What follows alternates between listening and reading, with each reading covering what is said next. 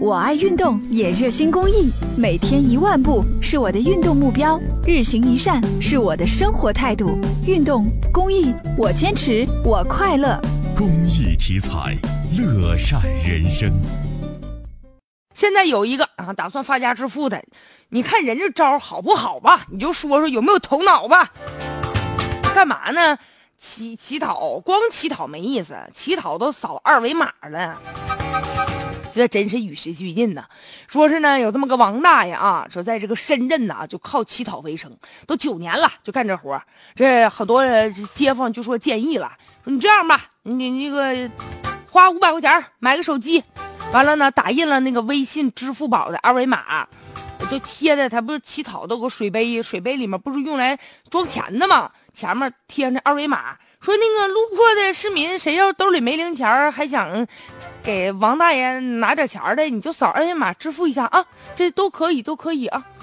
哎呦我天，这这新闻听完以后我都蒙圈了，这怎么着就乞讨都用上二维码了，都有微信、支付宝啊？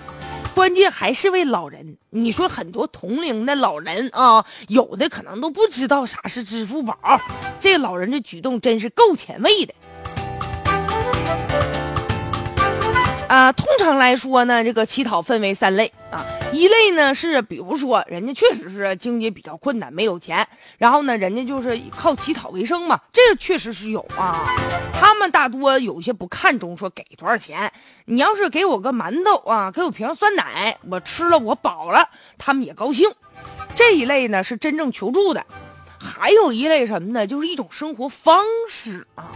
你看前两天我节目当中，我不是说有一那个大学毕业生，你记得不？我叨咕过啊，毕业了之后，然后人家也不回家，也不工作，人就以乞讨为生，然后住天桥底下，人觉得就是只要但凡我活着，我就乐呵的。这也是一种生活方式，乐在其中的。和第一种呢，第一种是迫于生活无奈，第二种呢就是一种生活方式，第三种不一样了，人家这是发家致富啊，谋利的一种手段呢。咱听说过多少啊？有那个什么乞讨村的，那在外面乞讨完了之后回去了，又盖房又买车的，转过身人家就成白领，比比你白领挣的多。我记得今年不还有段子吗？说乞讨上哪儿来着？说上迪拜，说我带着你，你带着盆儿。所以这样的人吧，其实挺可恶的，他利用了大家的善良。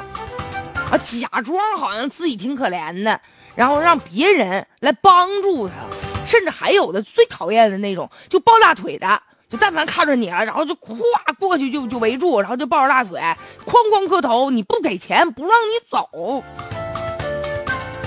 现在这大爷这个这靠扫码这个，呃，比抱大腿那种强啊，因为毕竟人家是属于自愿的，是吧？我这扫码你兜没零钱不方便没关系。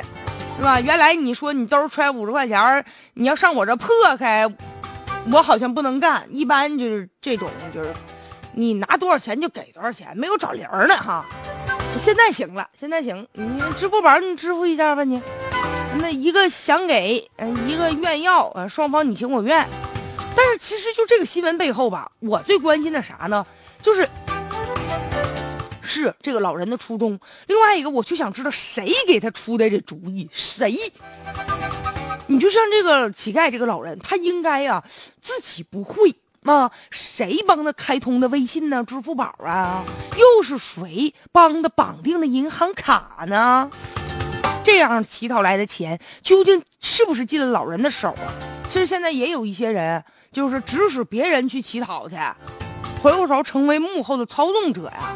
所以呢，就是应该仔细调查一下这个老人。确实，如果说生活所迫，是吧？那你别人愿意给，咱也管不了。如果要真是说这乞讨背后有操纵者，那也应该呀，好好的查一查呀。